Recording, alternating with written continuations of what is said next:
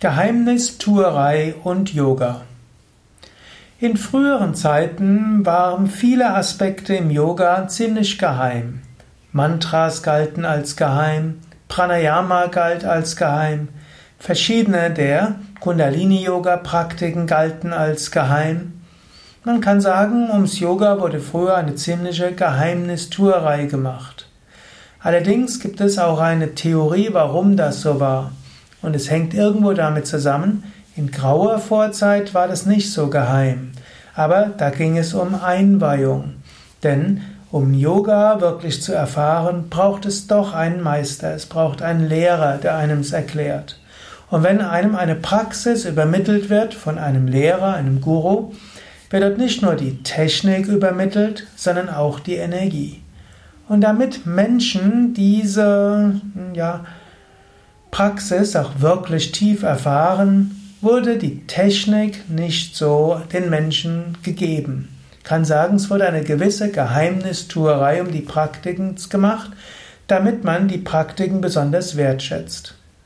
Heutzutage haben die Gurus, die großen Lehrer, fast alles öffentlich gemacht. Du hörst ja auch mich, ich spreche gerade im Internet, was ich sage, ist nicht nur einem erhabenen kleinen Schülerkreis vorbehalten. Es gibt große Vorträge bei Yoga Vidya in Bad Meinberg. Es gibt Seminare, wo früher geheime Dinge frei gelehrt werden. Und vieles davon kommt auch einfach ins Internet. Swami Shivananda hat ein Buch geschrieben, Die Wissenschaft des Pranayama, wo er viele Pranayamas beschrieben hat, die vorher ziemlich geheimnisvoll waren, nur von Lehrer auf Schüler gelehrt wurden. Er hat ein Buch geschrieben, Japa Yoga, wo er die Mantras erklärt hat, die vorher ziemlich geheim waren, wo Menschen mindestens Sanskrit studieren mussten, um die Mantras zu kennen. Er hat beschrieben, wie man meditieren kann. Also hat dieser Geheimnistuerei ein gewisses Ende gesetzt.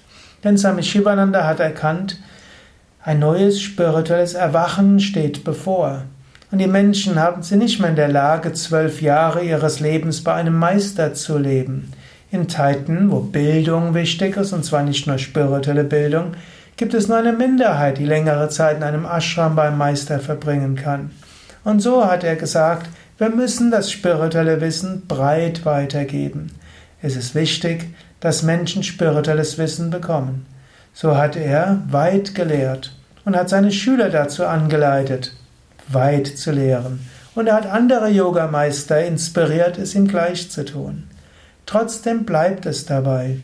Die Techniken sind zwar schon gut, aber wenn du Yoga wirklich erfahren willst, wenn du die Techniken in der Tiefe erfahren willst, dann musst du sie auch von einem Meister lernen. Denn Yoga heißt auch Energieübertragung. Yoga heißt auch, dich zu öffnen.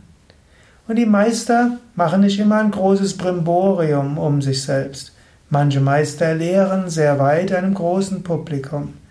Aber man muss sich schon bemühen, ein enger Schüler von ihnen zu sein, um zu erkennen, dass dieser Meister oder dieser Meister, diese Meisterin sehr tiefe Weisheit vermitteln kann. Das war auch ein großes von Swami Shivananda. Er hatte zigtausende Schüler gehabt, die von ihm gelernt haben. Er hat einige gehabt, die von tief berührt waren. Und mancher, mancher hat er geholfen, Gottverwirklichung zu erreichen. Ja, das sind ein paar Gedanken zum Thema Geheimnistuerei und Yoga. Heute wird man sagen müssen, wenn jemand zu viel Geheimnistuerei macht in Bezug auf Yoga, da ist da eventuell nicht so viel Substanz mehr dahinter. Heutzutage ist der größte Teil des Yoga ziemlich bekannt, aber nicht verwirklicht. Deshalb Geheimnis bleibt, selbst wenn du Technik und Wissen hast, aber erst dann, wenn du die höchste Verwirklichung erreicht hast, hast du es wirklich verstanden.